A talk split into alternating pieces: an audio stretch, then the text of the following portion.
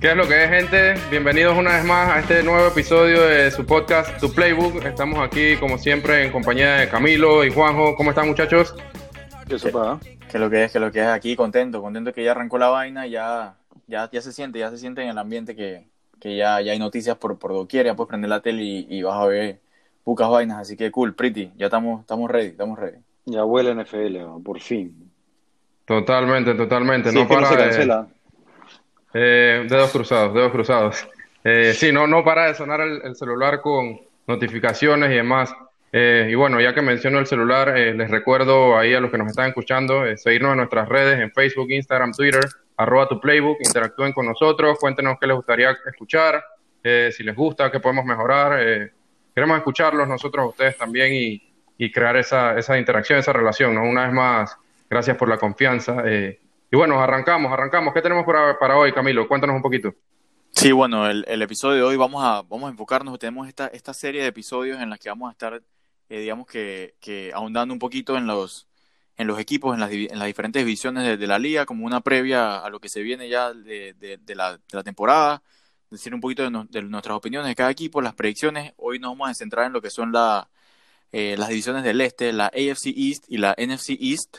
Así que bueno, ahorita un poquito más adelante vamos a contarles sobre eso, pero antes que nada vamos a, bueno, vamos a contarles un poquito de, lo que está pasando eh, ahorita mismo en, la NFL. ¿Qué, tienes por ahí, Juanjo? Bueno, eh, ya se dieron la fecha, la fecha exacta para el límite de que los jugadores estén opting out para esta temporada NFL. La fecha es el día jueves 6 de agosto a las 4 pm. Esto quiere decir que todos los jugadores que no quieran jugar esta temporada tienen que decirlo antes de el jueves a las 4. Eh, no sé qué más quieren agregar de, este- de, este, de esta noticia, muchachos. Re- recordar que, que la opción de no jugar está abierta esta temporada por el, por el tema de la pandemia, ¿no? Por el COVID. Claro. Este contrato, eso significa que este, este año no valdría para los jugadores que no juegan, sino que si su contrato vence este año, el próximo año tienen que jugarlo automáticamente. Sí, básicamente correcto. como que se difiere este año, pues eh, básicamente Claro. ellos reciben por, por optar por, por no jugar, obtendrían un pago de 150 mil eh, dólares eh, o 300 mil si son, si son jugadores, Alto riesgo. exacto, si son jugadores alto Claro. riesgo. Correcto, así es. Y bueno, ¿y qué, qué novedades tenemos el training camp que ha llegado por ahí hoy o estos últimos días, Camilo? Bueno, sí, algo que, que se nos quedó por fuera en el episodio pasado eh, fue, bueno, hablar de, de lo que siempre hace bulla en, en esta, en esta época del training camp, que son los holdouts. Este año tenemos, bueno, el de Ngakwe, que, que realmente ya era una, digamos que una crónica, una muerte anunciada que ya sabíamos desde hace, desde hace meses, el, el, el descontento de, de Ngakwe. Así que lo que queremos hablar hoy un poquito es, vamos a, a divertirnos un poco y ver que, que quizás como un, un candidato a trade que nosotros, cada uno de nosotros considera eh, para, para Ngakwe, cuál sería un buen fit. Eh, así que, dale José, cuéntanos cuál, cuál es tu candidato. Eh, bueno, antes de, de mencionarles mi candidato, te quiero recordar pues que, como bien decías, era una crónica de la muerte anunciada, ya que Yannick Ngakoue hasta hace varios meses incluso hizo unos comentarios en Twitter, unos posts donde estaba atacando directamente al equipo, al dueño del equipo. eh, hubo uno, algo de, de polémica ahí, ¿no? Este, y lo que se espera o lo que él está demandando, pues es un trade. El equipo está en posición de que no lo van a tradear. Eh, sin embargo, considero que se van a terminar, se va a terminar yendo. Y creo que el equipo ideal para Ngakwe, y no tanto por fit, a pesar de ser un buen fit, eh, sino por lo que puede aportar al equipo, serían los Las Vegas Raiders, casi digo Oakland, la costumbre. Eh, ya que este fue una defensa que el año pasado fueron la, la novena defense con menos sacks en la liga, únicamente tuvieron 32 defense. Eh, además de esto, también fueron la defense junto con Miami con menos QB hits en toda la temporada, 64 QB hits. Eh, fueron el cuarto equipo con menos interceptions, tuvieron nueve. Evidentemente, muchísimos, diría que más del 50% de los interceptions vienen por la presión que genera la línea, ¿no? Y los Rogers, eh, y claramente Oakland no tuvo esa presión, lo que llevó a un rating de INT bastante, bastante bajo. Además de esto, fueron el sexto equipo con menos force fumbles en toda la temporada, tuvieron seis, y solamente Yannick, él solito, tuvo cuatro la temporada pasada. O sea que más que casi que duplicó, casi que igualó, perdón, la cantidad de force fumbles del equipo, un solo jugador, como la calidad de, la calidad de Ngaku, ¿no? Eh, estamos hablando de un jugador que en 63 partidos en toda su carrera tiene 37 sacks y medio, 42 tackle for loss, 85 QB hits, 14 for fumbles, creo que es su especialidad realmente y es algo, es, es, impactante la cantidad de force fumbles que tiene, que tiene este, este jugador.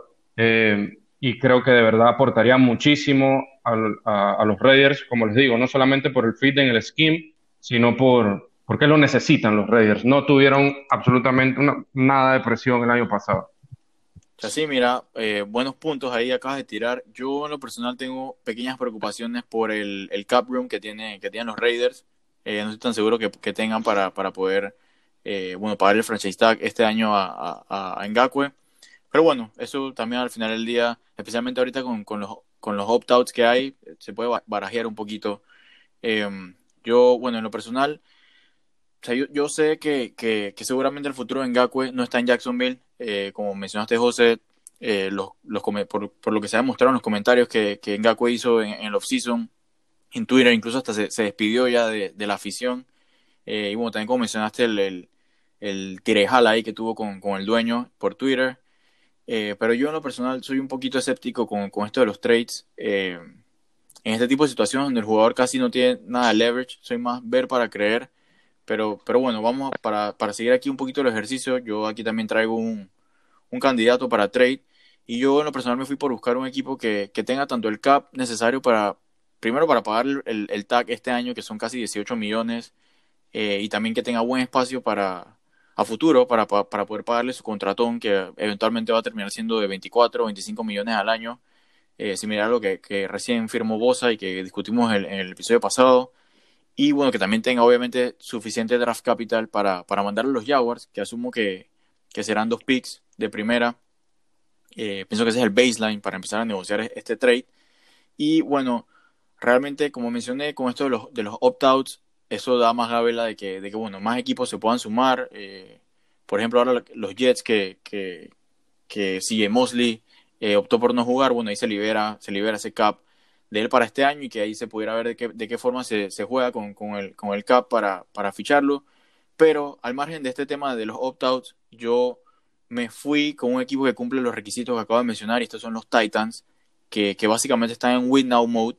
Los manes están all in con, con esa filosofía pues de, de ground and pound. Y, y nada, pues ¿qué, qué, mejor forma de complementar ese estilo de juego que con una defense elite y eso es lo que yo pienso que la adición de Ngakwe pudiera hacer en este equipo que, realmente no se reforzó mucho, no reforzó casi nada la defense en el offseason y digo, en vez de reforzarse, incluso tuvieron algunas bajas importantes como la de Jero Casey, que, que bueno, se fue a Denver. Y y bueno, además yo, yo creo que les vendría muy bien, eh, les vendría súper bien eh, en Gaku a los Titans porque a pesar de, de, haber hecho unos respetables 43 sacks el season pasado, eh, realmente la defensa quedó de última en porcentaje de QB knockdowns con apenas 4.5%, comparado por ejemplo con, con, los Jaguars, que fueron los líderes en este rubro con 11%, gracias a Ngakwe, pero en, mayor medida a Calais Campbell, que, que, estuvo entre los líderes en, en, este, en, este, en esta categoría. Y, y bueno, yo entiendo que no va a ser muy, muy sencillo que, que los Jaguars hagan el trade con un equipo de su propia división. Pero digo, quién sabe, si al final del día reciben la oferta que están esperando, eh, yo no vería por qué no aceptarla. Además, o sea, digo, ya Ngakwe tiene los dos pies afuera de, de, Jacksonville, así que lo que puedan traer por, por, por él, yo pienso que, que es bienvenido. Y, y también, nada más pensando, yo, yo quedo en shock solo de imaginarme una línea eh, con Harold Landry, Jeffrey Simmons y Ngakwe. brutal, o sea, tuviera a Jerry Casey y sería la, la, la mejor línea de, de, toda, de toda la liga. Así que ese es mi, mi, mi candidato. Yo pienso que, los Titans pueden hacer ese move y que pienso que hace sentido para, para ambas partes, pues. Así que, que bueno, ya veremos qué sucede con esto. Está bien, me gusta tu, tu pronóstico, pero eh, yo tripeo que, ya que mencionaste también lo de la división y eso de los Titans y los Jaguars, yo pienso que el best fit son los Eagles. Eh, primero porque está fuera de la conferencia, así que no lo van, no lo van a tener que ver por, mucho tiempo. Eh, digo, los Eagles terminaron de número 3 en sacks, o sea que no es nada malo, pero Brandon Graham ya tiene 32 años. Eh, digo, no tuvo mal season, tuvo como 9 sacks, no me acuerdo, eh, creo que le he buscado, creo que fueron como 9 sacks. pero ¿por qué no tradear por un pass rusher que en verdad tiene 25 años? Tienes el cap, y tú sabes que los pass, rushers, los pass rushers son demasiado difíciles de conseguir. Es como encontrar un QB. Y aquí todos saben que a Schwartz les encanta, les encanta la línea. Eh, no sé, yo pienso que para mí, en lo personal, los Eagles es el best fit para, Yannick. No sé ustedes qué opinarán. Sí, bueno, sin duda. Ahí, quedará, eh, bueno, esperar cómo se desenvuelve todo este drama eh, y ver, ver al final qué pasa. Realmente no descarto nada, no descarto ni una opción, así que ya veremos, veremos si, si alguno de nosotros la pega. Amanecerá y veremos, como dicen por ahí. Bueno, ya pasando entonces a el plato principal del episodio de hoy, eh, como bien mencionaba Camilo en el inicio, vamos a tener el, desglose o, el análisis de las divisiones del este, la NFC East y la AFC East. Eh, vamos a empezar con la NFC East, eh, empezando por los Philadelphia Eagles, que ganaron la división el año pasado si bien es cierto no son los favoritos para ganarle este año, eh, fueron quienes, quienes lo, lograron el año pasado y me parece a mí que con absolutamente nada de secundaria y con nada de receivers, aún así lograron llevarse la división, llegaron a playoff. Eh, le doy mucho mérito a Carson Wentz. Eh, los que me conocen saben que soy bastante fan de Carson Wentz. Creo que tiene muchísimo talento y bueno, en otro momento hablaremos más a detalle de él. Pero quiero empezar mi análisis de los Eagles con las adiciones importantes, eh, principalmente hablando, eh, hablando de Darius Slay, el corner, ex corner de los Lions, que pasó vía trade a los Eagles, llegó esta season. Eh, si bien es cierto, su overall grade de la temporada pasada por, de PFF no fue el mejor de su carrera, de hecho fue el segundo peor con un 56.4 y quedó de posición 92 de 126 corners calificados para este eh, análisis. Eh, creo que es una, va a ser una pieza fundamental de la defensa en los Eagles. Eh, les acabo de mencionar que no tenían nada de secundaria. Se les lesionó prácticamente todos los corners la temporada pasada. hablando de Bradley Roby, principalmente que era su corner número uno. Creo que en la semana, muy temprano en el season, como en la semana 3 o 4, se, se lesionó. Eh, les pesó muchísimo. Eh, tenían muy buen pass rush, como ya lo mencionó Juanjo hace un rato, pero, pero no, la secundaria no, no estaba haciendo el trabajo realmente. Por lo cual creo que la llegada de Darius Slay les va, va a ser un super upgrade. Eh, y quiero hablarles un poquito de este jugador. Como les mencionaba, la temporada pasada fue una temporada de bajón para él. jugó 14 partidos, solamente tuvo dos interceptions permitió 52 recepciones en 93 targets, es decir, un 55.5% de completion. Eh, de, estas sí, de estas 52 recepciones, eh, tres fueron para TD. Eh, creo que ahí estuvo, digamos, bastante regular, o más bueno que malo, pero también se puede mejorar. O sea, un corner de la calidad como Slay, de si acaso te permite un TD en el season. sin embargo, mientras estuvo en Detroit, siempre fue utilizado como un shadow corner y algo positivo, algo a su favor de la temporada pasada, fue que le tocó cubrir a, receivers de primera categoría como son Keenan Allen, a Mari Cooper, eh, el rookie de Washington que resultó ser una joya, Terry McLaurin, eh, Allen Robinson, mm. Stephon Dix, Cortland Sutton que tuvo su breakout season, Davante Adams, eh, y únicamente a estos les acabo de mencionar siete receivers top solamente permitió 29 receptions para 380 yardas y un solo TD. O sea que por ese lado, digamos que es algo positivo. Eh, desde el 2014 lidera, lidera la liga con 85 eh, eh, incomplete passes forced, es decir, ha forzado 85 incompletions, algo que es muy positivo. Este, como les digo, desde el 2014 número uno en la liga. Aparte de esto, Jim Schwartz, que es el defensive coordinator de los Eagles, lo draftió cuando era head coach en los Lions eh, en el 2013. Y la defensa que juega Jim Schwartz es una defensa mucho más mixeada entre zona y man coverage de lo que estaba jugando en, en, eh, en Detroit en su momento, luego que se fue Jim Schwartz. Eh, Detroit fue la, la, tercera defensa que más man coverage jugó en toda la liga la temporada pasada.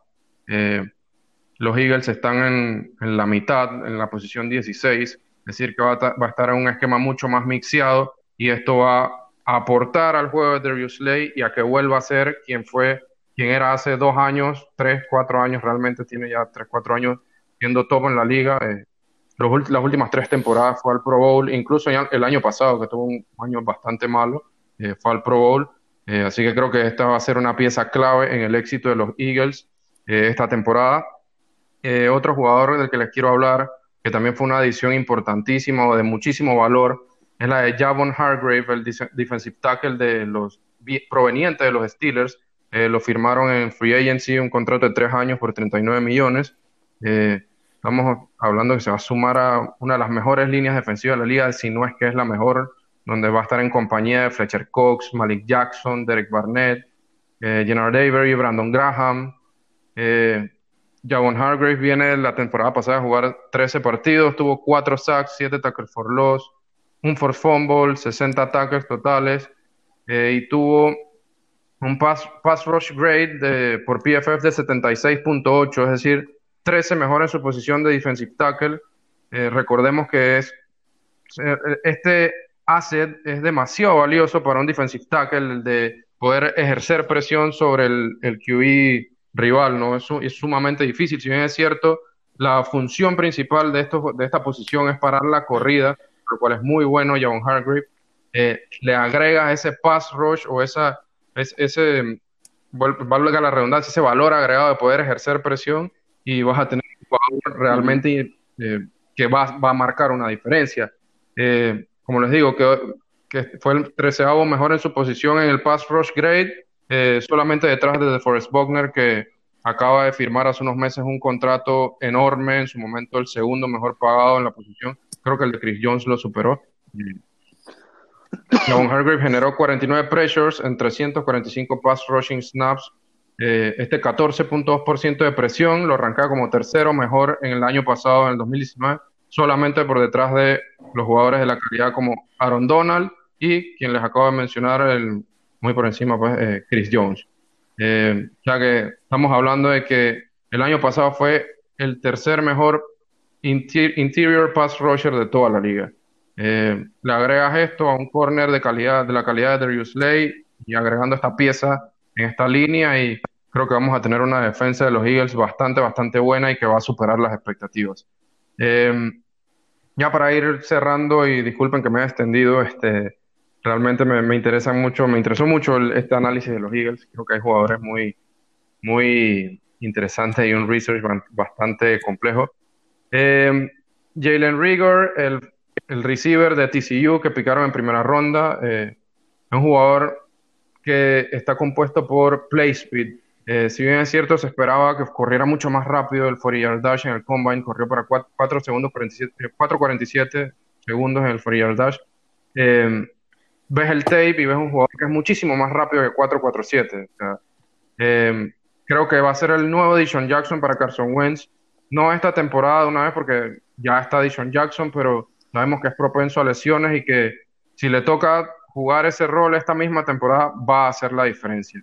Eh, además de ello, también picaron en segunda ronda al quarterback de Oklahoma, Jalen Hurts. que me parece muy interesante y, quiero saber y, y, ansío ver cómo van a utilizarlo en formaciones especiales distintas, como utilizan los, los Saints perdón, a Taysom Hill eh, ya que es un, QB que tiene mucha movilidad y estoy seguro que si lo picaron tan alto, no es para que sea el backup de Carson Wentz, sino porque van a implementar formaciones en las cuales lo van a utilizar. Eh, la línea de victorias, según Las Vegas, para, para los Eagles esta temporada está en 9.5. Eh, mi predicción de los Eagles es over ante esta línea, van a superarla eh, con un récord de 10 victorias, 6 derrotas y los tengo ganando la división. Y, y ellos, el, año pasado ganaron con, con nueve victorias también, ¿verdad? Eh, sí, 9-7. 9-7, correcto. Ofi. Eh, a, mí nada más me gustaría agregar un poquito ahí de los Eagles que, que, que me, me, parece muy, muy curiosa, digamos, la historia de, de, estos Eagles. Me parece un, digamos que, como una moraleja o quizás un warning para aquellos que piensan que, por ejemplo, ahora los, los Chiefs van a ser la dinastía que gane cuatro Super Bowls en los próximos cinco años o lo que sea, como yo me, yo me incluyo entre ellos. Yo no veo que mientras Andy Reid y, y Mahomes estén de la mano, no sé quién les va a ganar. Pero eso me recuerda a lo que pensaba de los Eagles hace tres años, después de haber ganado el Super Bowl, como realmente, digamos que, o sea, no solo el hecho de que ganaron el Super, Super Bowl con el, con el QB banca, sino el hecho de cómo aprovecharon eh, el contrato de rookie de, de Carson Wentz y que inclusive lo hicieron, lo hicieron popular, que todo el mundo buscara, eh, digamos que, jugar el sistema de esa forma, eh, rellenando tu equipo de puras estrellas, eh, mientras tenías esa ventana de, de, de, tu QB con, con, con, su rookie contract. Y básicamente yo no, no veía forma de, que los Eagles no llegaran, aunque sea a otro Super Bowl. De hecho, llevo como dos, tres años seguidos pronosticando los Eagles para llegar al Super Bowl. Siempre me ha encantado el, equipo que tienen hombre por hombre, me parece un equipazo. Y aún así, o sea, realmente la ventana llegaba hasta este año, realmente es hasta el 2020 cuando ya, digamos que, que, que, realmente tienen amarrados todos esos contratos, de todos esos grandes jugadores que tienen en su plantel y ya a partir del próximo año ya las cosas cambian un poco, eh, ya va a ser más difícil rodear de talento a Carson Wentz por el contrato que le están pagando, así que realmente me, me, parece muy curioso cómo, cómo llegaron a la cima y, y, cómo se podía esperar que pudieran seguir ahí y realmente ya la, la, ventana se les está cerrando y yo en lo personal esta temporada no los veo. Eh, siguen teniendo un buen equipo, me siguen pareciendo un equipazo, pero no, no sé si los veo peleando eh, la NFC o como candidatos para llevarse la NFC hoy en día. Vamos a ver qué pasa. Así como sorprendieron ese año, pueden sorprender este año, pero pero me parece muy curioso y que quería traerlo a, la conversación. Pero entonces tú estás diciendo, José, que ellos van a ganar la división, ¿verdad?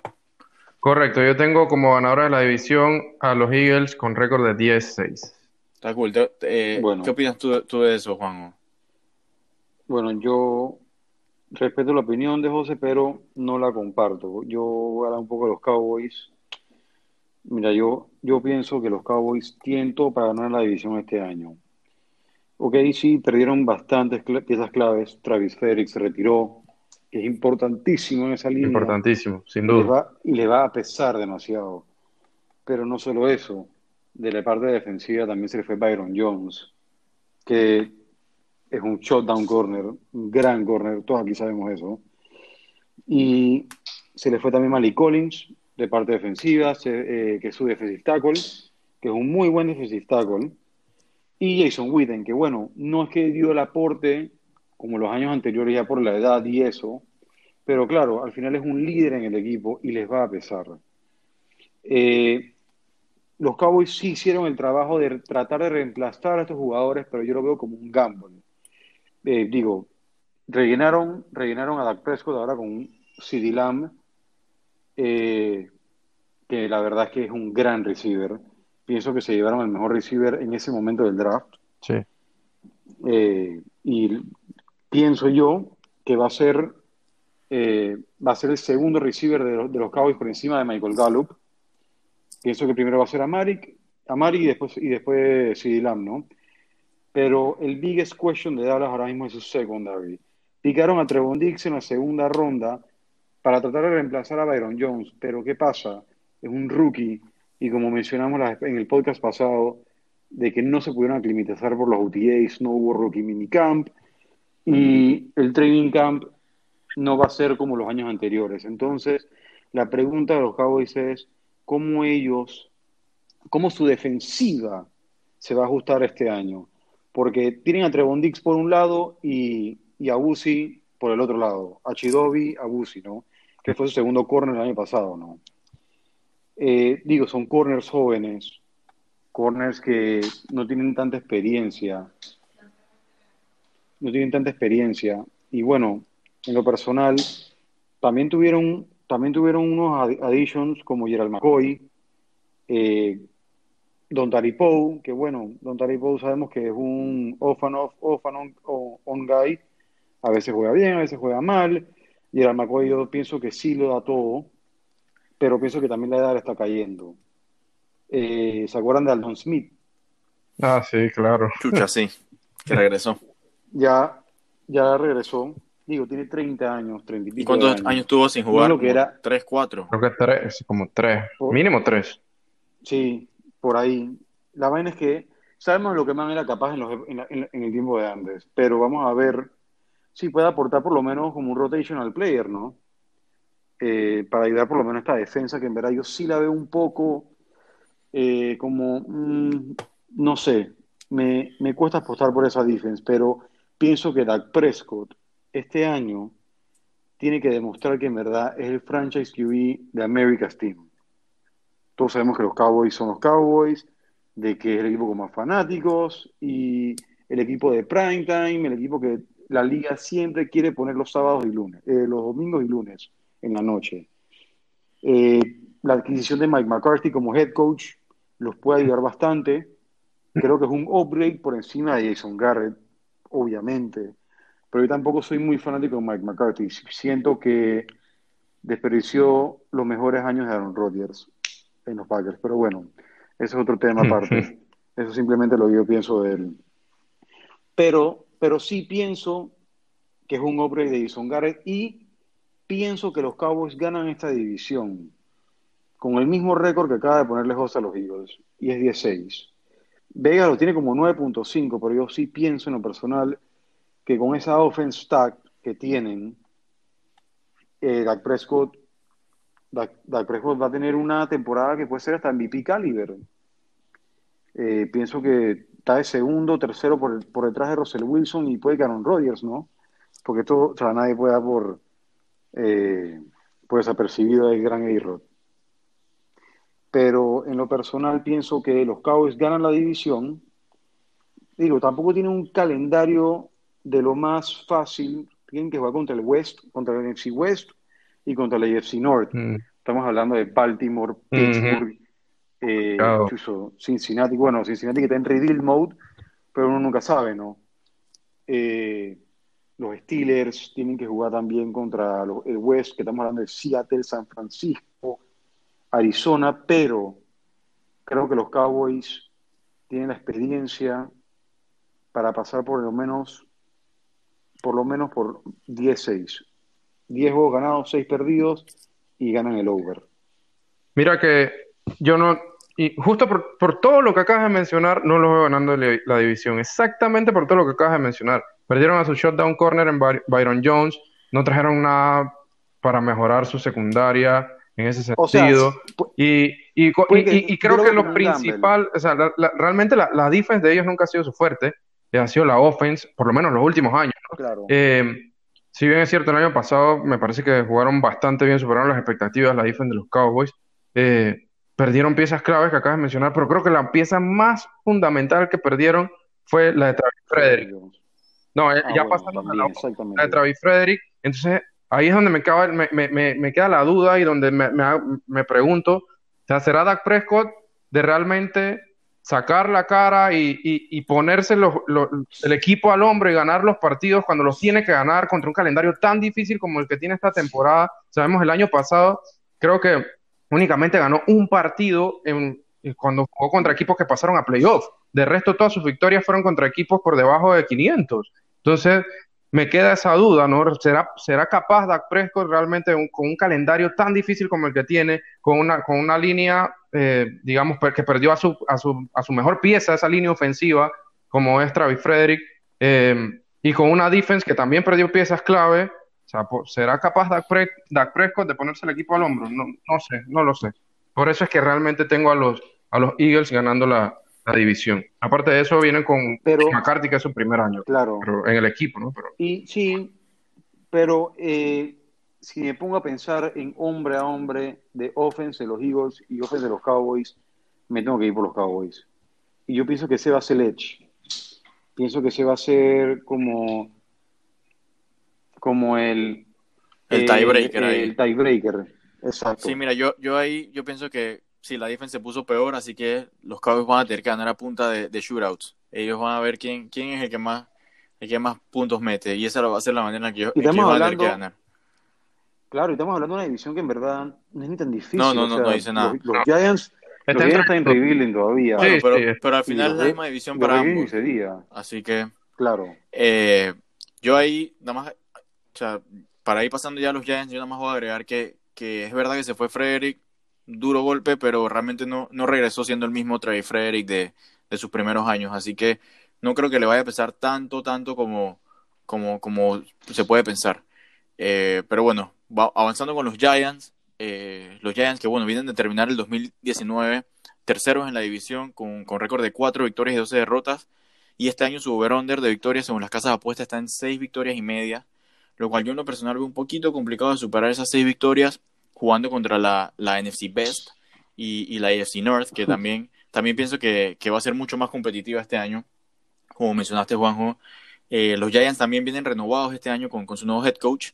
Eh, digamos que se acabó la era de Pat Shermer y, y empezó la era de, de, Joe Judge, quien viene a ser coach asistente en New England y que, que, bueno, va a buscar más que nada seguir los pasos de Brian Flores y no los del otro montón de head coaches que han salido del, del árbol de, de Belichick y que al final no han dado la talla.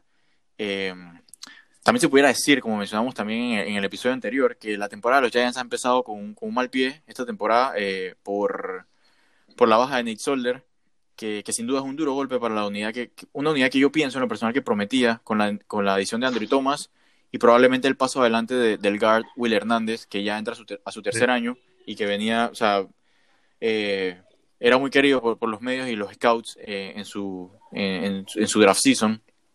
Eh, lo cual sin duda yo pienso que eso podía ser maravillas para el desarrollo de Daniel Jones o para saber si él es la respuesta o no y también para hacerle la vida un poquito más fácil así con Barkley. Pero bueno ya tocará esperar el otro año a ver a ver si de verdad esta línea tiene puede, puede cumplir con ese potencial que, que parecía tener. En cuanto al resto de la offense yo siento que que tienen un muy en lo personal no, no sé qué pensarán ustedes pero yo pienso que tienen un muy buen core para que Daniel Jones demuestre si vale o no la pena. Obvio tienen a, a Saquon Barkley que sin duda puede ser el mejor amigo de cualquier QB. Eh, también hablando de mejores amigos para un QB, tienen a, a, a uno de los de los Tyrens más top de la liga en Evan Engram, eh, pero nada, uh -huh. que, que, él debe sin duda encontrar la manera de, de mantenerse en el campo porque realmente los, los, en los tres años en su liga cada vez, cada vez ha ido perdiéndose más juegos, así que si no logra, mantener la, la no, no logra encontrar la forma de mantenerse en el campo, va a ser por el gusto. Y bueno, adicionalmente, terminando con la offense, tienen dos muy decentes receivers en, en Sterling Shepard y Golden Tate que me parecen bastante buenos y que bueno adicionalmente encontraron a la sensación del año pasado en Darius Layton que hizo muchísimo con, con apenas las 48 recepciones que, que, atrapó el año pasado el man hizo 8, 8 TDs de esas 48 recepciones lo que lo metió en el top 10 en este rubro de, de, de receiving touchdowns apenas un TD uh -huh. por debajo de Michael Thomas y empatado con jugadores como Mike Evans, Amari Cooper, Tyler Lockett y DHR, que, tampoco, que no paró de hacer TDs el año pasado, por mencionar algunos. Y también se metió en el top 20 en yardas por ruta corrida, con 15.4, que, que, es altísimo. Estuvo incluso por encima de Tyreek Hill, de Amari Cooper de nuevo y, y de Corland Sutton, por ejemplo. Así que yo veo bastante potencial ahí, al menos para ver si Daniel Jones es la respuesta o no. Eh, sin embargo, yo donde realmente estoy mucho más preocupado es en la defense. Y es que el año pasado como unidad estuvieron en los peores siete equipos en yardas por aire, TDs por aire, TDs por tierra, yardas totales y puntos permitidos. Y en lo personal, eh, honestamente no veo que hayan mejorado mucho en este offseason.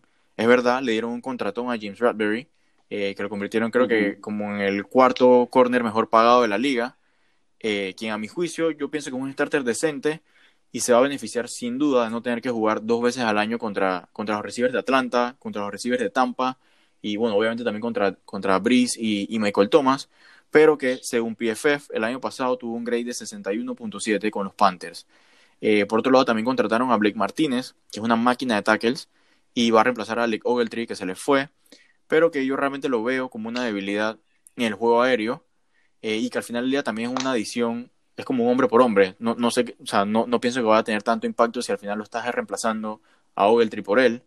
Eh, y la única otra adición notable eh, fue la del safety rookie de Alabama, Xavier McKinney, quien para mí uh -huh. fue manso value en segunda ronda. eh, y que tiene esa versatilidad y ese skill set para ganarse la titularidad por encima de Julian Love, que bueno, era rookie el año pasado, que en lo personal pienso que no lo hizo, no lo hizo mal el año pasado, eh, pero creo que, que Xavier McKinney tiene para, para llevárselo y, alinear al lado de Jabril Peppers eh, como esos dos safeties, estaría reemplazando entonces a Antoine Bethea y aquí volvemos a lo mismo, estás reemplazando a un jugador sólido, un, starter decente como Antoine Bethea por, por, bueno, por un rookie, así que no, no, no pienso que va a tener ese impacto necesario para para dar ese, ese paso adelante a la defense. Eh, incluso quizás les haría un poquito de sentido, eh, como mencioné, me gustó lo que hizo Julian Love el año pasado, a lo mejor jugar con más sets de tres safeties, a lo mejor pudiera ayudarles, pudiera mascarar un poquito las, las eficiencias que tienen, especialmente en corner, aunque bueno, ya, ya les comenté que, que, ficharon a Bradbury. Eh, pero bueno, hablando ya de, de su récord, yo digamos que cuando me puse a ver cómo se desenvolvía el schedule de ellos, digamos que yo puedo llegar a verlos inspirándose al final, en la recta final, y lograr siete victorias, con lo que superarían el, el over-under de seis, seis, y medio. Pero yo en lo personal voy a pronosticar un, un récord de seis victorias y diez derrotas para los Giants, que seguirán en su proceso de, rebuilding, y, y lo, lo, mejor que pueden esperar es ver si, si encuentran las respuestas que, que tienen sobre Daniel Jones. Y, y, nada, pues una lástima para, para Saquon Barkley, que le están, digamos, desperdiciando sus, sus, sus mejores años.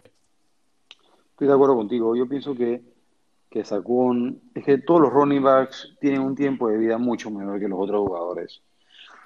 Y desperdiciar un talento como Saquon Barkley es como un, es como un pecado. Sin duda. Eh, y vamos a ver, cuidado, cuidado y no termine su carrera en, en, New York. Cuidado y, y, lo dilean o termine su contrato y se va. Hay, hay, hay que ver, ¿no? Todavía es muy temprano. Sí para saber qué, qué, le depara a Saquon. Lo que sí estamos claros es que le deparan muchas yardas, tanto terrestres como aéreas, ya sea en los Giants, para toda su carrera o en algún otro lado, pero es una bestia. Así es, así es. Claro, estamos claros. O sea, eh, eso es que es el pecado. bueno, para ir cerrando con la NFC East, eh, les voy a hablar un poquito del Washington Football Team. Eh, Sabemos que es un equipo que ha estado en las últimas semanas en una, posición bastante controversial y polémica, eh, con la situación de las, las cheerleaders que salieron acusando, creo que eran como unas 11 o 12 cheerleaders que diciendo que fueron abusadas sexualmente en los últimos 10 años eh, por, por personal de la organización. Eh, realmente es todo un, un dilema y una una situación bastante complicada la que está viviendo ahorita mismo la franquicia. Eh, sabemos que tienen uno de los, de los dueños más, más polémicos también de toda, de toda la liga, como es Dan Snyder. Están con el cambio del, del, nombre por el tema de, del racismo, los patrocinadores, patrocinadores de, la gama de, de FedEx y de Nike eh, le dijeron que o cambiaban el nombre de la franquicia o simplemente tumbaban su patrocinio y esto los llevó a tomar la decisión que, tomaron. Este creo que fue algo bastante eh, obligado, no tenían de otra. Este, hace unos años estaban en la misma situación y dijeron que por nada del mundo iban a cambiar el nombre de la franquicia. Eh, y bueno, interesante también ver cómo la presión social termina haciendo que instituciones del calibre o del, prestigio como una franquicia de la NFL tenga que tomar este tipo de decisiones tan... el dinero, el dinero más que nada, ¿eh? La sí, presión, sí. La presión social siempre estuvo. Claro, pero al final del día la presión social llegó o, influyó en, todos los patrocinadores y todo lo demás que, Eso es verdad. Que, al final se es cierto, se, se, transforma en dinero, ¿no? Se transforma en plata. No, pero es verdad. Eh, y por la plata baila el mono, pero bueno, interesante ver cómo hace, hace no mucho, creo que fue hace como 3, 4 años, estaban en la misma situación y dijeron, por nada del mundo lo vamos a cambiar. Y hoy por hoy ya no son los Redskins, sino que son Washington Football Team y van a jugar esta temporada como Washington Football Team y la próxima temporada, bueno, veremos qué, qué hacen con esto, ¿no? Con el nombre y el, el, sponsorship, el, perdón, el marketing y demás, ¿no? Pero, pero bueno, ya hablando un poquito más de, fútbol per se, eh, les traigo aquí algunas adiciones importantes para el equipo también y creo que lo más importante, la, primera persona que debemos mencionar es Ron Rivera, el nuevo coach de Washington Football Team. Eh, viene de ser coach en los Panthers, eh, donde tuvo un récord a lo largo de su carrera en los Panthers, el, el, único equipo donde había sido head coach, por cierto, de 76 juegos ganados, 63 perdidos, un empate, 546 de, punto 546 de victorias, es decir, 54.6% de victorias. Eh, tuvo dos Head Coach eh, of the Year Award en el 2013-2015. Eh, jugó un Super Bowl con los Panthers. es un líder nato realmente, sabe cómo construir y cómo ganarse un locker room. esto lo han dicho muchos jugadores que, tuvieron la oportunidad de, de jugar para él si mal no recuerdo, un jugador de la categoría como Tomás Davis, que es otro gran líder también, eh, habló muy bien y elogió muchísimo a Ron Rivera. Eh, o sea, eh, sabe cómo hacer que sus jugadores lo sigan y que y, jugar el esquema que él quiere, ¿no? Es, es, muy, muy admirado y creo que esto es algo que hacía falta en Washington, hacía falta ese líder, liderato y esa, esa presencia de, de, de locker room realmente que, que sin duda no se está, nunca se vio realmente, nunca lo vi con Jay Gruden em, en ningún momento, la verdad. Eh, y creo que es la principal pieza de este, este nuevo equipo, eh, bueno, de, esta nueva cara del equipo, esta nueva etapa del equipo, eh, sin duda alguna Ron Rivera. por mencionar otros jugadores que han llegado al equipo que también creo que pueden ser claves o importantes, un corner como Ronald Darby, igual eh, Kendall Fuller, el mismísimo Thomas Davis, eh, se vino a jugar con Ron Rivera acá, los, casi digo Redskins nuevamente, al Washington Football Team. Eh, pero lo más importante ya, o, la pieza fundamental ya en, los jugadores per se, sin duda alguna es el, su, pica de primera ronda, el defensive end de Ohio State, Chase Young. Es el mejor rush rusher prospect que PFF ha evaluado desde el 2014. Eh, eh, tuvo un rating de 96, por encima de 96 en las últimas dos temporadas, como, em, como pass, en la categoría de pass rushing, igualmente en las últimas dos, temporadas por encima de 90 y generando más de 50 QB pressures. Solamente tiene 21 años y mide 6'5 y pesa 264 libras.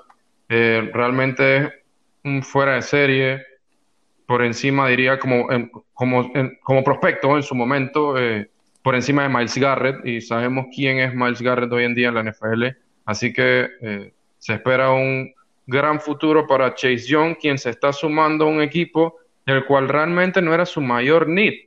Eh, pass rush. Washington ya cuenta con un buen, buen core de pass rush, tiene una línea muy buena, tiene jugadores como Jonathan Allen, eh, Darren Payne, Ryan, este Sí, ya iba, iba ya luego con Ryan Kerrigan, este, pero sí, iba, Darren Payne, justo iba a preguntar el defensive tackle de Alabama, se me había escapado el nombre. Eh, Darren Payne, totalmente el primer pique del año pasado.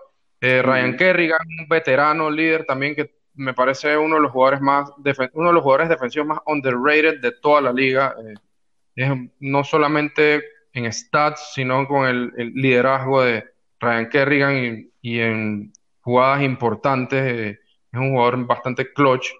Eh, pero sí, estamos hablando, lo, que al punto que quería llegar era que no, era el biggest need eh, de, los, de los Redskins, un defensive end, pero la calidad del prospecto no podían dejarla pasar en ese segundo pick.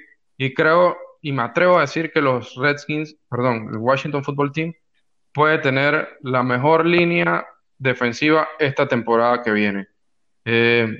El año pasado estuvieron en posición número 10 en sacks con 46, es decir, estuvieron en el top 10 y estuvieron de 13 en QB hits con 95, o sea que no estaban para nada mal. Estamos, vuelvo y repito, tienen jugadores bastante jóvenes como Jonathan Allen Darren Payne en la línea. Eh, y con, ahora con la, la juventud y la, y la calidad de jugador y prospecto como es Chase Young, esta línea puede fácilmente, si no va a ser la, si no, no es la mejor, pues fácilmente puede quedar en el top 5. Em, así que bueno, las casas de apuestas tienen la línea en cinco victorias y media eh, para los Redskins. Em, lastimosamente yo los tengo por debajo de eso, los tengo en under con un récord de 3-13. Eh, como ya hemos venido mencionando, les toca jugar contra divisiones sumamente complicadas y, difíciles. Es un equipo que se está formando, eh, que está en rebuilding, con Dwayne Haskins en su segundo año, con eh, un wide receiver de alta calidad como Terry McLaurin en su segundo año también, pero que demostró muchísimo en su primera temporada como novato. Y la clave de esta, de, de, la, la, línea, de que los, los Redskins sean capaces capaces de superar esta línea de cinco victorias y media, eh, creo que va a ser el desarrollo de Dwayne Haskins esta temporada, ver si Ron Rivera puede sacar eh, lo mejor de él. Creo que cerró bastante bien el año, los últimos, los últimos tres o cuatro partidos jugó bastante, bastante bien, no cometió errores. Eh, creo que solamente tiró como dos intercepciones en ese lapso. Y hay que ver, hay que ver cómo se va desarrollando. Sin embargo, no creo que esta vaya a ser la temporada en la, en la cual vayan a, ver los resultados. Eh, un equipo bastante joven, pero sí les depara un buen futuro, sobre todo con, como empecé diciendo, con el head coach que acaban de traer. Eso, quería mencionar también de eso. Creo que la decisión, la mejor decisión que Dan Snyder ha hecho en toda su carrera como dueño de este equipo ha sido eh, el fichaje de, de Ron Rivera. Porque como tú mismo dijiste, es un líder y en verdad este equipo, este equipo está ahora mismo pasando por un momento difícil. Dan Snyder no es un buen owner. No siento que no le interesa al equipo, siento que él está ahí simplemente para ganar plata. O sea, no, no le mete ganas. Y hasta que, hasta que él no vende ese equipo o lo obliga a vender, creo que ese equipo en verdad no va por un buen camino. Hay mucho tiempo. Sí, totalmente. Yo estoy, de acuerdo, totalmente. Pudiera ser quizás el peor owner de, toda la liga.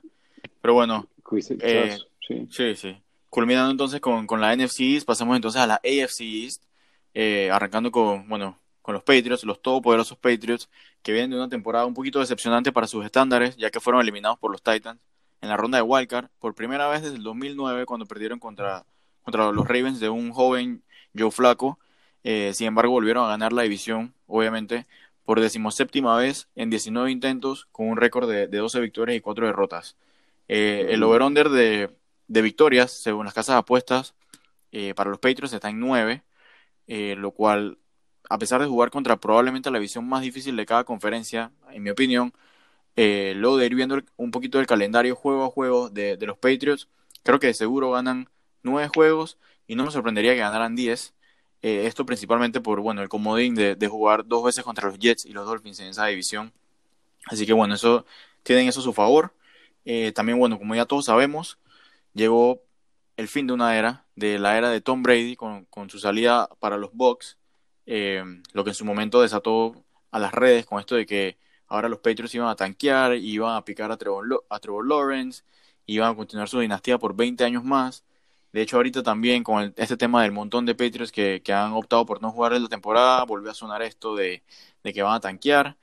Eh, yo únicamente en verdad destaco de, esos jugadores que optaron por no jugar eh, a Patrick Chung por su liderazgo en el locker room y a Donta Hightower, que bueno, ya también como mencionamos en el episodio anterior, va a ser una, baja fuerte para, la defensa de Belichick. Eh, pero a mí me gustaría comentar que al que tan siquiera se le ocurra pensar que los Patriots van a tanquear, no tiene ni la menor idea de la mentalidad de Belichick ni de la cultura que él ha establecido en New England. De hecho, también vi por ahí en, Twitter un extracto de un podcast de, de Rostocker que, bueno, su co-host decía que la razón por la que había por la que había habido tanta gente de los Patriots que habían optado por no jugar podía tener un poco que ver con lo difícil que es jugar para Belichick. O sea, la disciplina y la dedicación que debes tener cuando juegas para los Patriots es algo que solamente se puede aguantar en verdad cuando estás peleando por anillos y que bueno, algunos de estos jugadores quizás no creen que, tengan tan buena chance este año como otros y por ende quizás no vale la pena someterse a semejante martirio. Pero bueno, quién sabe, solo es algo que, vi por ahí, me, me pareció un, take interesante para, para, mencionarles aquí.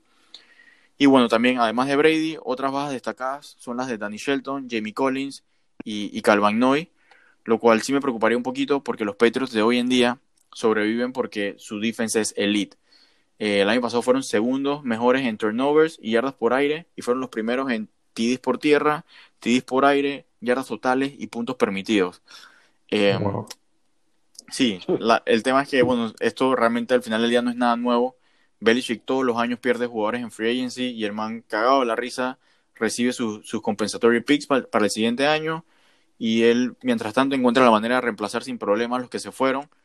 Eh, quizás como como he mencionado, quizás no, no se esperaba tanto la de Hightower, pero, pero pienso que él puede vivir eh, con esas bajas que ha tenido. Eh, sin embargo, habiendo dicho esto, yo, yo estoy totalmente de acuerdo con, con lo que seguro van a decir, que, que, por primera vez desde la era del Wildcat y, de que Brett Favre está en la división, el trono de los Patriots corre peligro. Y no tiene solamente que ver con, con el equipazo que tienen los Bills, sino que el estado de la offense es muy, muy mediocre. Eh, hablando de los Patriots, aún con la inclusión de, Cam Newton. Además, tampoco soy muy fanático del draft que hicieron este año. Al menos yo, yo en lo personal no vi nada que, que, realmente fuera a mover la aguja en el corto plazo. Y es aún peor cuando sabes que entraron al draft con 11 picks, si no me equivoco. Y, y también sin olvidarnos que habían traído un pick de segunda ronda por Mohamed Sanu a mitad de temporada el año pasado ahí en lo que fue una especie de pataleo de ahogado a ver si, si revivía un poquito la offense para Brady. Eh, pero nada, igual mi pronóstico es que con todo y lo mal que está la offense, yo creo que se llevan la división con algo de sufrimiento. Eh, y pienso esto porque realmente veo a los Bills y a los Patriots básicamente con la misma filosofía, casi que son un espejo de sí mismo. Es básicamente una defense elite y una offense enfocada en el juego terrestre y que tiene un QB con un brazo potente y una movilidad tremenda para mantener a, las defensas en puntillas. Eh, ciertamente los Bills tienen los mejores playmakers, pero yo en lo personal no confío del todo en que Josh Allen, eh, digamos, le saque ese máximo provecho a, las piezas que tiene. Eh, y por esto, yo creo que el tiebreaker de verdad lo tienen los Patriots con Bill Belichick. Y como mencioné, creo que pueden ganar esa, esas 10 victorias para, para, estar en el over de, de, la, de las 9, el, el, over, el total que tienen de 9 victorias.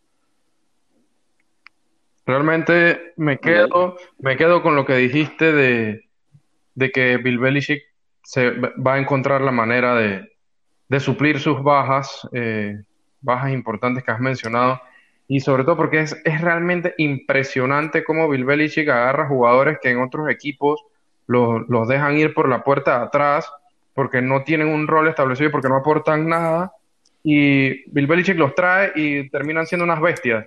Rex Burhead, eh, el, el, ¿cómo? Eh, eh, Hogan, el, receiver que, que estaba en, en, Buffalo, también aportó muchísimo en su momento, por decir unos dos nombres de, recientes, pero lo ha hecho a lo largo de toda, de toda su carrera como coach. Es realmente increíble cómo saca lo mejor de cada jugador. No necesita que sean superestrellas, simplemente que explotar su su, su, sus fortalezas y, y, y, y sacar resultados. Es, es realmente increíble.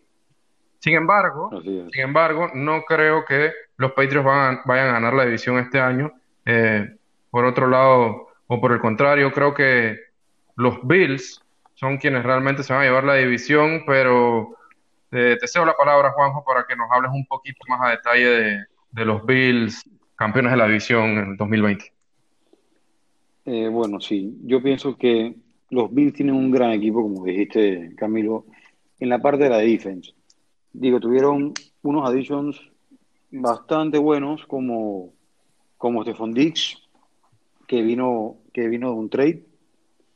Eh, pero aquí la pregunta es, ¿hasta dónde va a llegar Josh? Estamos hablando de un QB que solamente completó el 58.3% de sus pases. Eso no es nada. Aquí Josh Allen tiene que mejorar mucho su accuracy, su touch, eh, a la hora de librar a sus receivers. Y en verdad yo creo que con este phone ese porcentaje va a mejorar.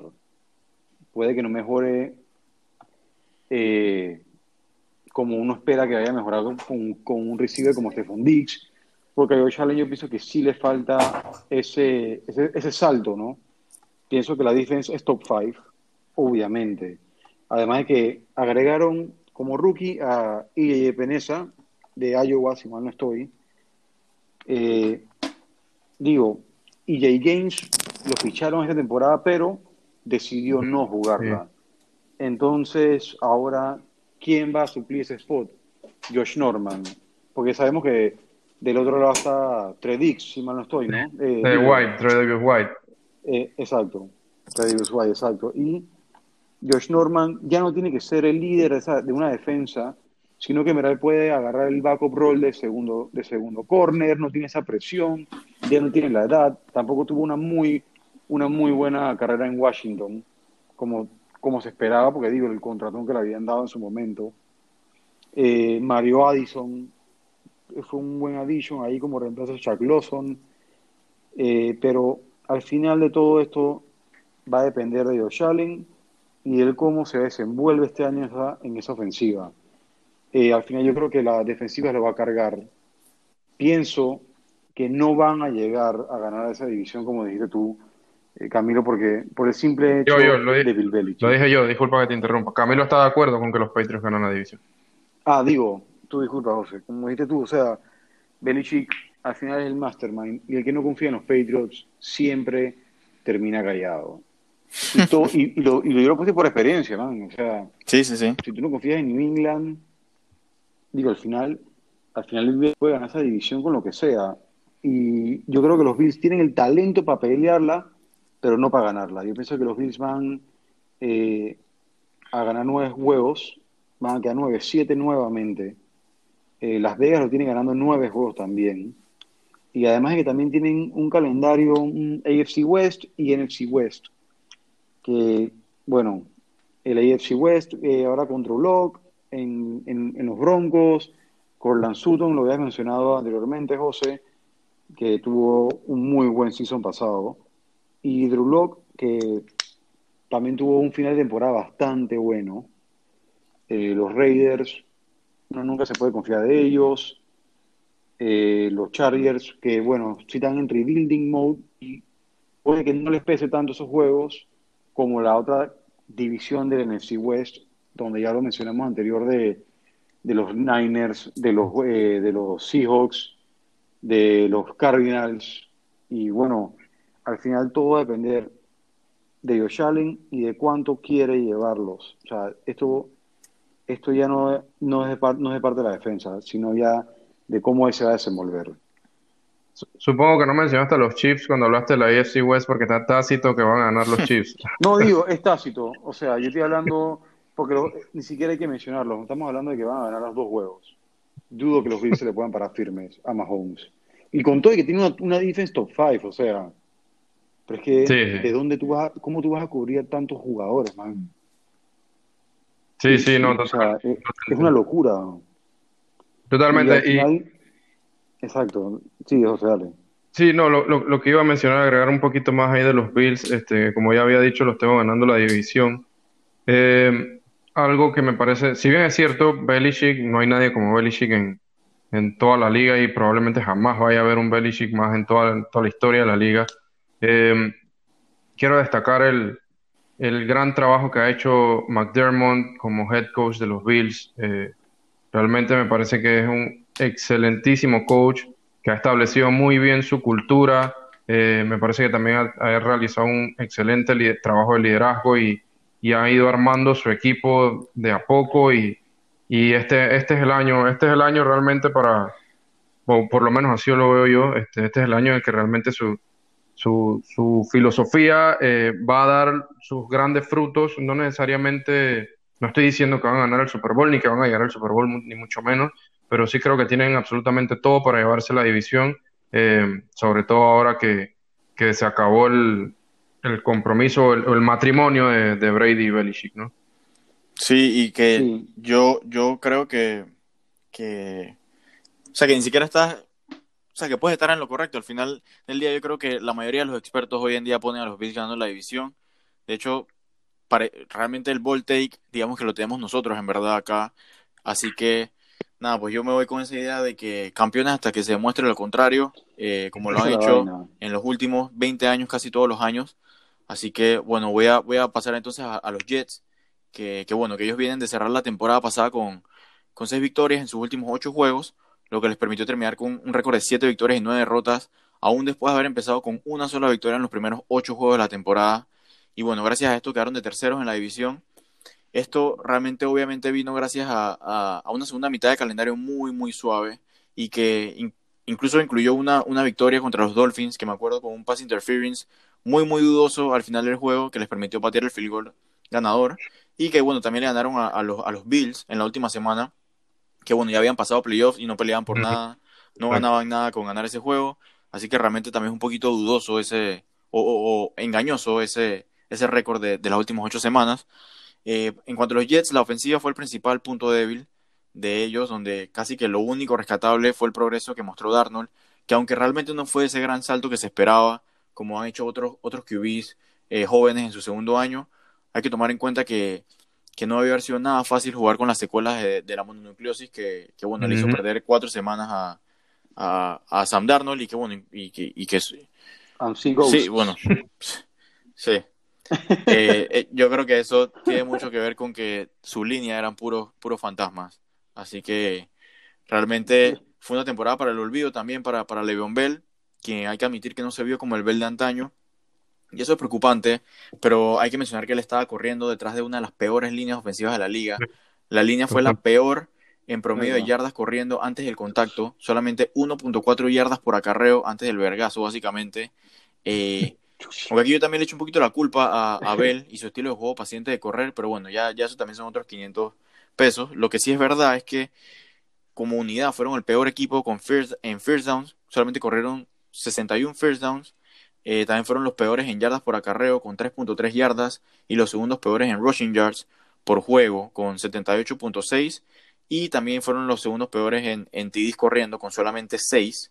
Eh, además eso también fue un dolor de cabeza para, para los QBs que startearon, eh, permitiendo el cuarto total más alto de, de sacks con 52.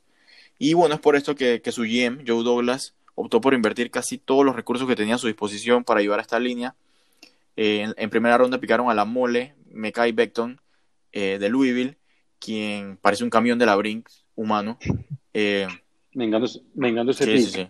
Eh, sí, él, él, era el, el, el, el, prospecto número uno en la posición para Daniel Jeremiah de NFL Network.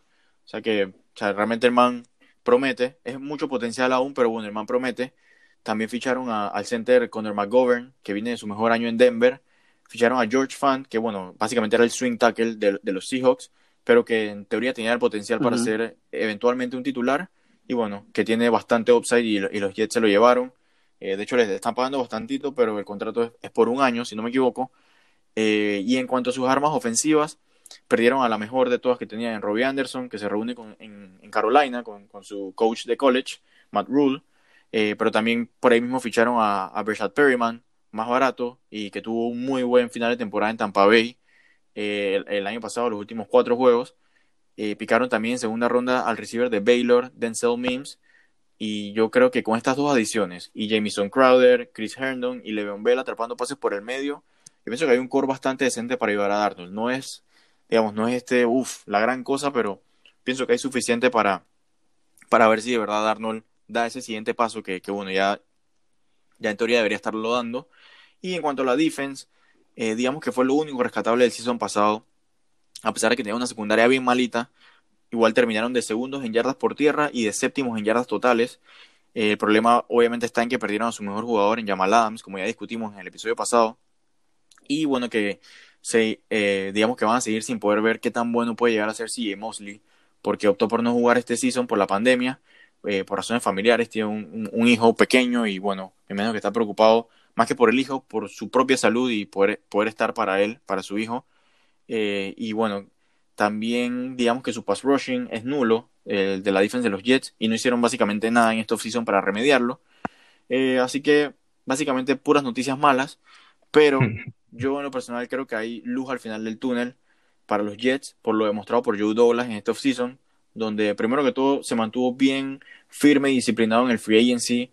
El Magno pagó más de lo que estaba dispuesto a pagar por nadie y se enfocó básicamente en contratos de jugadores con upside y sin comprometer salario para años futuros. Básicamente en los próximos años va a igual tener bastante cap room para, para armar el equipo que él quiera y también a lo mejor para, para atraer eh, a un buen head coach. Eh, digamos que es un incentivo e incluso ahora más con este tema del COVID eh, al final hay que ver cuánto, cuánto realmente se reduce el, el, el, salary cap del próximo año.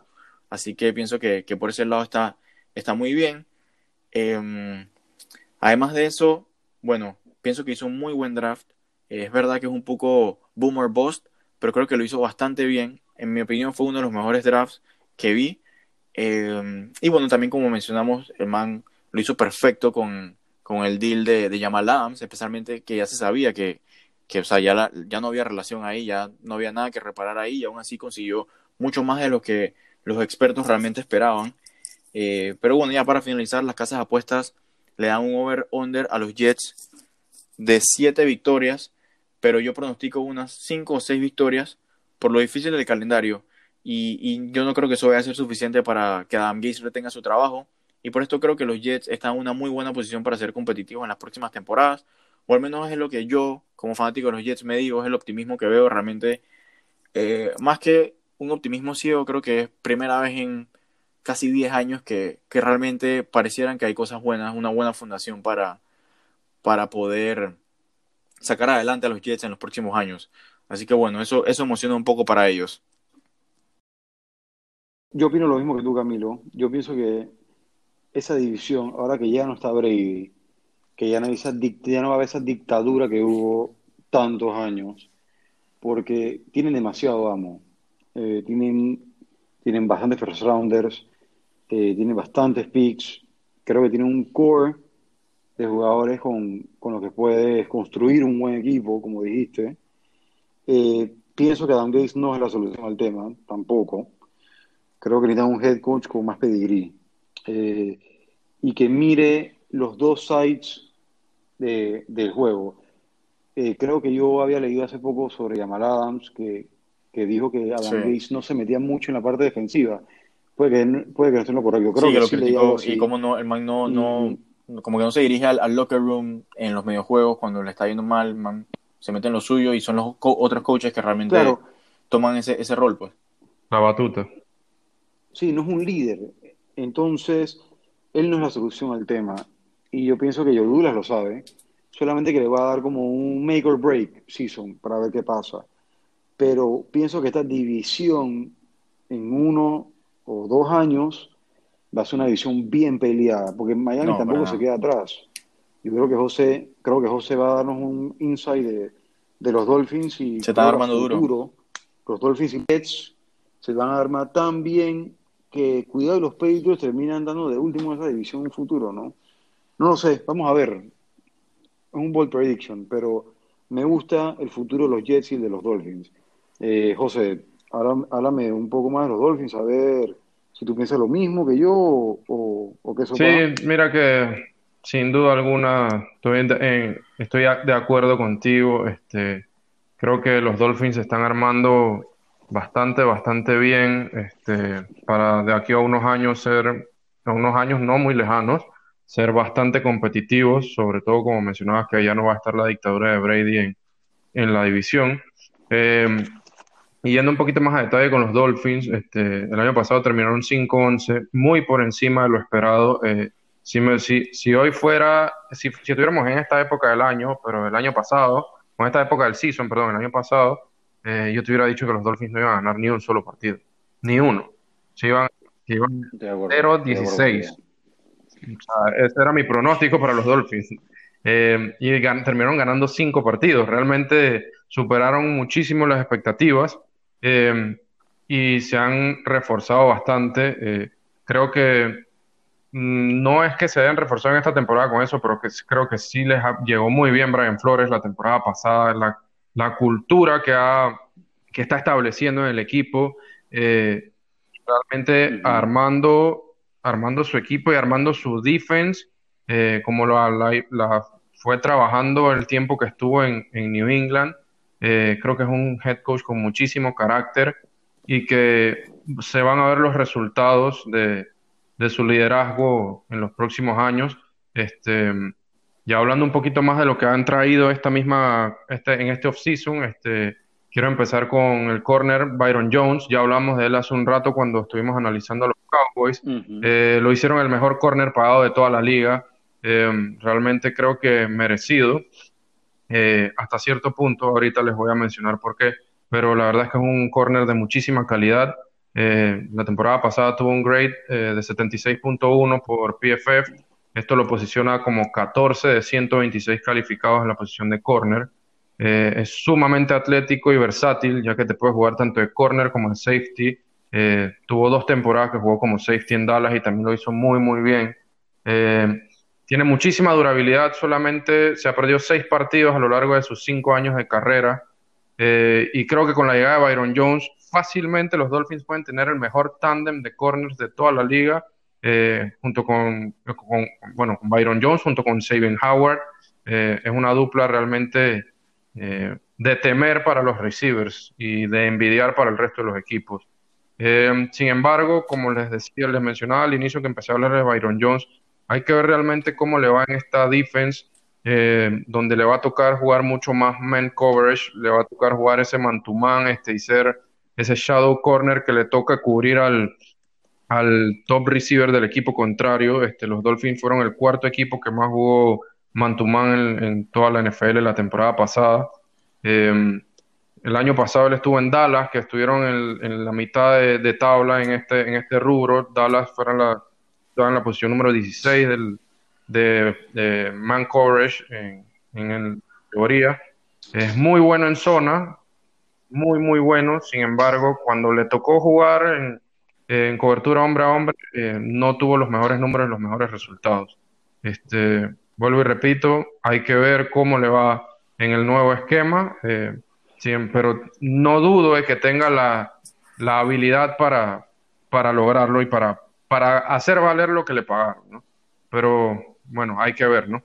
Eh, por otro lado, eh, quería hablarles de la otra adición que creo que va a ser la más importante para el equipo y creo que todos vamos a estar de acuerdo, por lo menos mi opinión es que eh, llevarte tu o picar tu franchise QB nada pesa más que eso, ¿no? creo que es lo más, más importante. Este, un coreback franquicia, Tua Tagovailoa, este, que las últimas dos temporadas en college eh, tuvo, estuvo con un rating con un grade por arriba de 90 eh, según PFF. Es sumamente preciso en sus pases, el accuracy que tiene es eh, envidiable e impresionante. En el 2018 tuvo el mayor porcentaje de pases categorizados como perfect ball placement eh, en el 2019 quedó de tercero en esta categoría, solamente por detrás de Joe Burrow, que fue el, el first overall pick este año en el draft, y, y atrás del QB de Georgia también Jake Fromm. Eh, tuvo tomar muy buenas decisiones. Eh, en su carrera en college tuvo 781 dropbacks y solamente tuvo 24 eh, plays o jugadas que fueron consideradas como eh, posibles para turnover o que terminaron en turnover, es decir, un 3.1%, prácticamente nada. Eh, y la mayor virtud que tiene este jugador o este QB eh, es el pocket presence. Es increíble el pocket presence que tiene para su temprana edad, solamente tiene 22 años. Em, y no sé si lo han visto en el film, pero es impresionante cómo ya tiene esta esa presencia en el pocket que sabe cuando lo van a presionar, por dónde le va a venir el blitz. O sea, yo creo que esto es algo con lo que se nace. Es, impresionante. O sea, tienes que tener como un sexto sentido para, para darte cuenta de, por dónde te va a llegar la presión y poder moverte para crearte el espacio y el tiempo para poder terminar la jugada en, completion o, corriendo él, ¿no?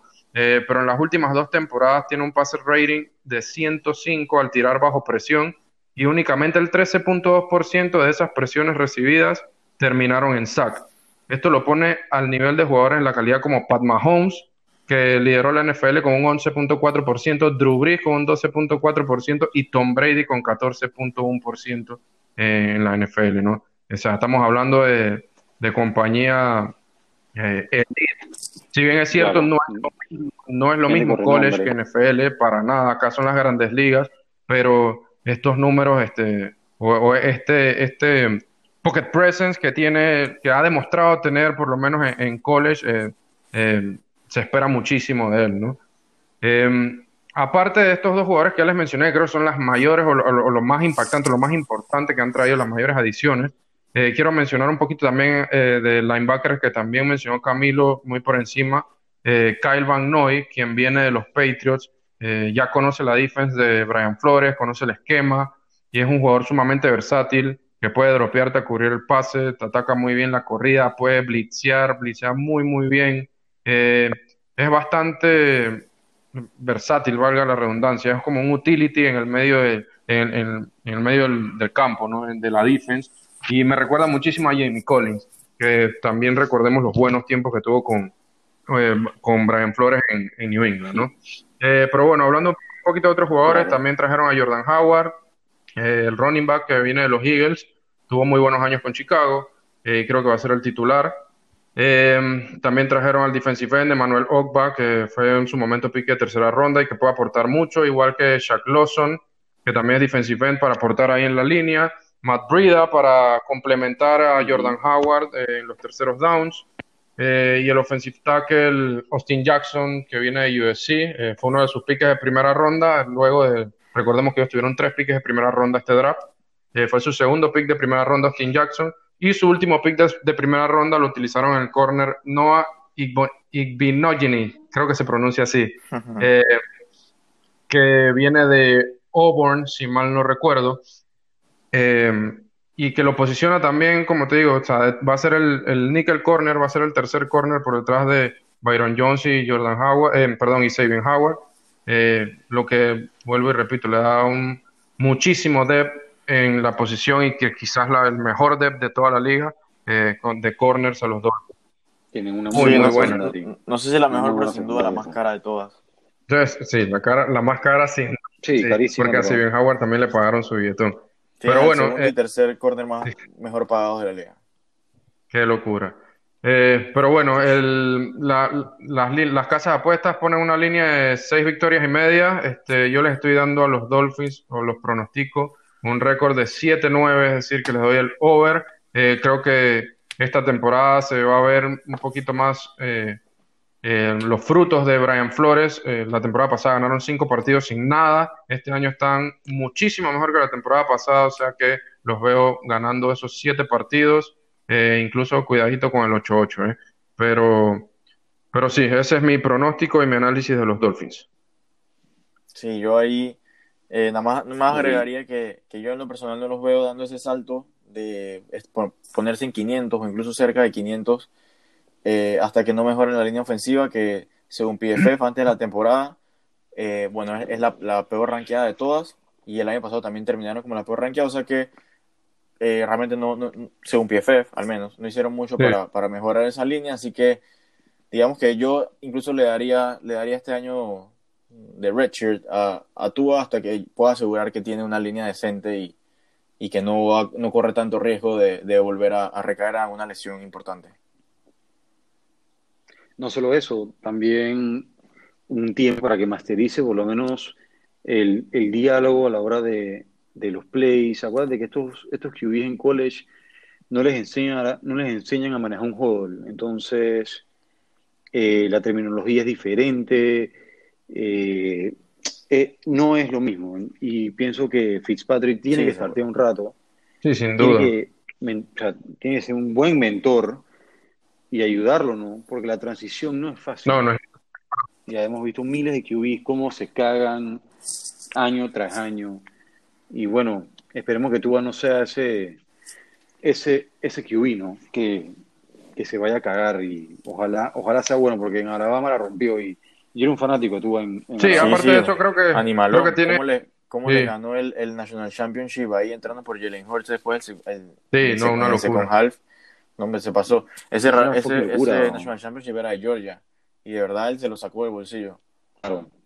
Eso era de Georgia, literal. Y, aparte, y aparte lo que quería agregar, aparte de todo el talento que tiene, es que es, un tipo que tiene carisma, es como, cae bien, no, no, no es como ese, esos, como muchos que se ven por ahí, que son como alzados o que se creen la última Coca-Cola del desierto. Sí, sí, exacto, yo, yo lo veo, lo veo bastante humildón a Tua. De hecho, cuando, cuando fue reclutado a Alabama, eh, tranquilamente se sentó detrás de Jalen Hurts por toda una temporada, incluso ni siquiera empezó la segunda, eh, como mencionas, y al final les ganó el campeonato. O sea, es, una, una, bonita historia la de Tua, ¿no? Pero bueno, eso es todo por hoy, eh, mi gente. agradeciéndoles una vez más por la confianza, por escucharnos, por estar con nosotros. Recuerden seguirnos en nuestras redes sociales, en Instagram, Facebook, Twitter, arroba tu playbook. Eh, compartan sus opiniones, qué temas les gustaría escuchar. Eh, nosotros queremos escucharlo a ustedes, conversen con nosotros y bueno, nos vemos en la próxima. Gracias Camilo, gracias Juanjo. Gracias, bien. Un saludo hermano.